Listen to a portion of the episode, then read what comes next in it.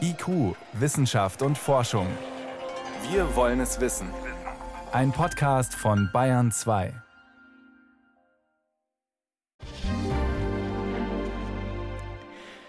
Hat der Mann nun 97 Menschen vorsätzlich umgebracht oder nur in Anführungszeichen 55?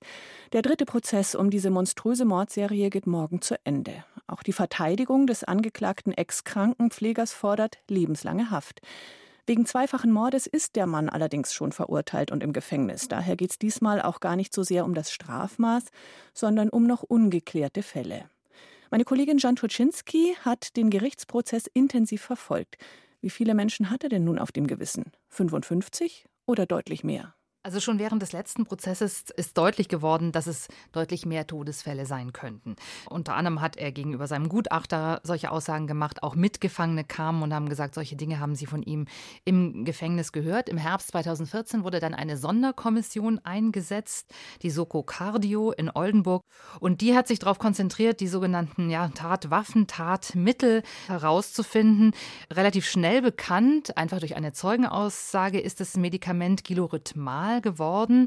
Und das kannte man eben aus Delmenhorst. Und da hat Nils Högel auch sehr früh schon zugegeben, dass er das benutzt hat. Was ist das für ein Medikament?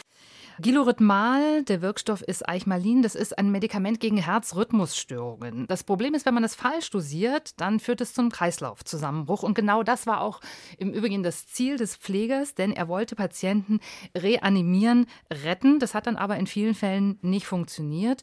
Und die Untersuchungen der Medizinischen Hochschule in Hannover, die toxikologischen Untersuchungen haben ergeben, es gab auch andere Substanzen. Und wie hat man die entdeckt?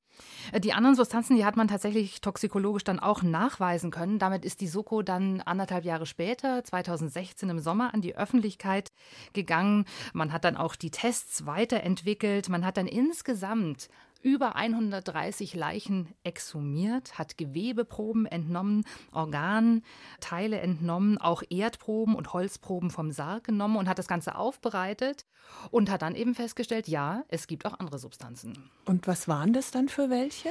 Also man kann das so ein bisschen gruppieren. Das waren im Prinzip auch andere Mittel gegen Herzrhythmusstörungen oder zum Beispiel auch ein lebenswichtiges Elektrolyt. Kalium ist für das Herz sehr, sehr wichtig, kann auch Herzrhythmusstörungen auslösen bis hin zum Herz-Kreislauf-Stillstand. Und dann gab es noch ein interessantes Mittel mit dem Wirkstoff Lidocain. Das ist ein Betäubungsmittel, ein lokales Betäubungsmittel. Verwendet man für Magensonden etwa.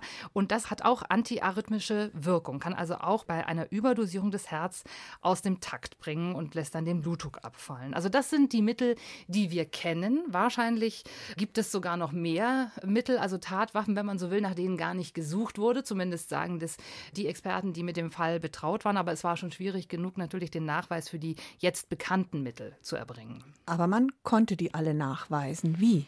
Ja, die Medizinische Hochschule in Hannover hat da ganze Arbeit geleistet. Der erste Wirkstoff war eben Eichmalin, den konnte man gut nachweisen, aber nur in sehr hoher Konzentration. Da hat man dann die Tests weiterentwickelt, sodass man dann auch niedrigere Dosen nachweisen konnte. Das hat zu der etwas absurden Situation geführt, dass Angehörige, denen man erst gesagt hat, ihr Angehöriger war nicht betroffen, ist kein Mordopfer gewesen, dass man das revidieren musste und sagte, tut uns leid, wir haben jetzt doch entsprechende Dosierungen gefunden und Hinweise Ach, darauf. Also das war keine schöne Situation, aber die Toxikologen in Hannover haben da eben ganze Arbeit geleistet. Zum Beispiel Kalium ist eine Substanz, die kommt natürlicherweise im Körper vor und die steigt nach dem Tod sogar an. Das heißt, da hat man immer ein Problem, das wirklich nachweisen zu können. Da muss man sich dann eher auf die Medikamentendokumentation zum Beispiel berufen oder auch auf die Aussagen des Täters, die es ja auch gegeben hat im Prozess. Und ein Sonderfall ist tatsächlich die Substanz Lidocain. Die kann man gut nachweisen. Das Problem ist nur, dadurch, dass Lidocain eben als Narkosemittel auch verwendet wird, haben die Gutachter gesagt, ja, wir finden das zwar, aber wir können nicht ganz genau sagen, ob das wirklich die Todesursache war, weil wir nicht wissen, wofür es eingesetzt wurde.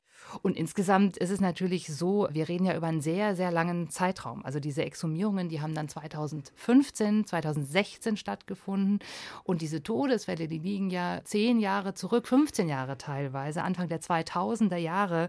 Und da haben die äh, Toxikologen auch gesagt, da können wir keine seriöse Aussage mehr darüber machen, was damals eigentlich wirklich passiert ist.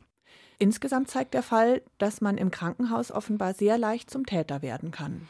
Potenziell sind Krankenhäuser ideale Tatorte. Menschen kommen dorthin, sind hilflos, vertrauen sich an, sind ausgeliefert, sind oft nicht ansprechbar, haben bereits Zugänge für Medikamente, die dann im Extremfall problemlos zu Tatmitteln werden können, die dort verfügbar sind. Mitarbeiter sind oft unter Stress. Wir wissen von den Arbeitsbedingungen im Pflegebereich. Das heißt, es wird wenig kontrolliert. Und es gibt auch keine wirkliche Fehlerkultur. Im Gegenteil, eher eine Kultur des Wegschauens. Und das kann man in diesem Fall, besonders im Krankenhaus in Oldenburg, sehr, sehr gut sehen. Ich will damit die Taten des Täters nicht entschuldigen, aber man hätte sicher einige der Taten verhindern können. Klingt, als könnte man viel daraus lernen. Welche Konsequenzen hat man bisher aus dem Fall gezogen? Also ich würde schon sagen, in unserem Land wird jetzt anders über Pflege diskutiert. Die Haltung hat sich geändert. Wir wissen, dass die Situationen schwierig sind und die Arbeitsbedingungen schwierig. Wir reden über Personaluntergrenzen. Das ist ein guter Anfang. Ein Sonderausschuss im Niedersächsischen Landtag hat sich sehr intensiv mit dem Fall Nils Högel beschäftigt und hat einen ganzen Maßnahmenkatalog daraus abgeleitet. Organisatorische Veränderungen, aber auch rechtliche Veränderungen. Und da geht es um Dinge wie, dass man beispielsweise Stationsapotheke einführt, die Medikamentenüberwachung besser macht. Ja, dass man wirklich individuelle Medikamenten für bestimmte Patienten nur ausgibt. Oder die Pflegeausbildung eben besser macht, also dass man wirklich sensibilisiert für Gewalt gegen Patienten, dass Menschen, die in den Beruf gehen, wissen, ja, sowas ist grundsätzlich vorstellbar, das ist möglich, da müssen wir ein Auge drauf haben.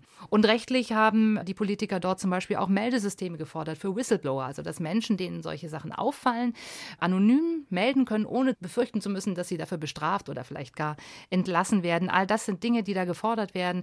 Das das ist eine lange Liste, die sollte sich jeder Gesundheitspolitiker mal anschauen. Der größte Serienmordprozess in der deutschen Nachkriegsgeschichte geht zu Ende. Morgen wird das Urteil gesprochen über den Pfleger, der nachweislich mindestens weit über 50 Menschen getötet hat, wahrscheinlich sehr viel mehr.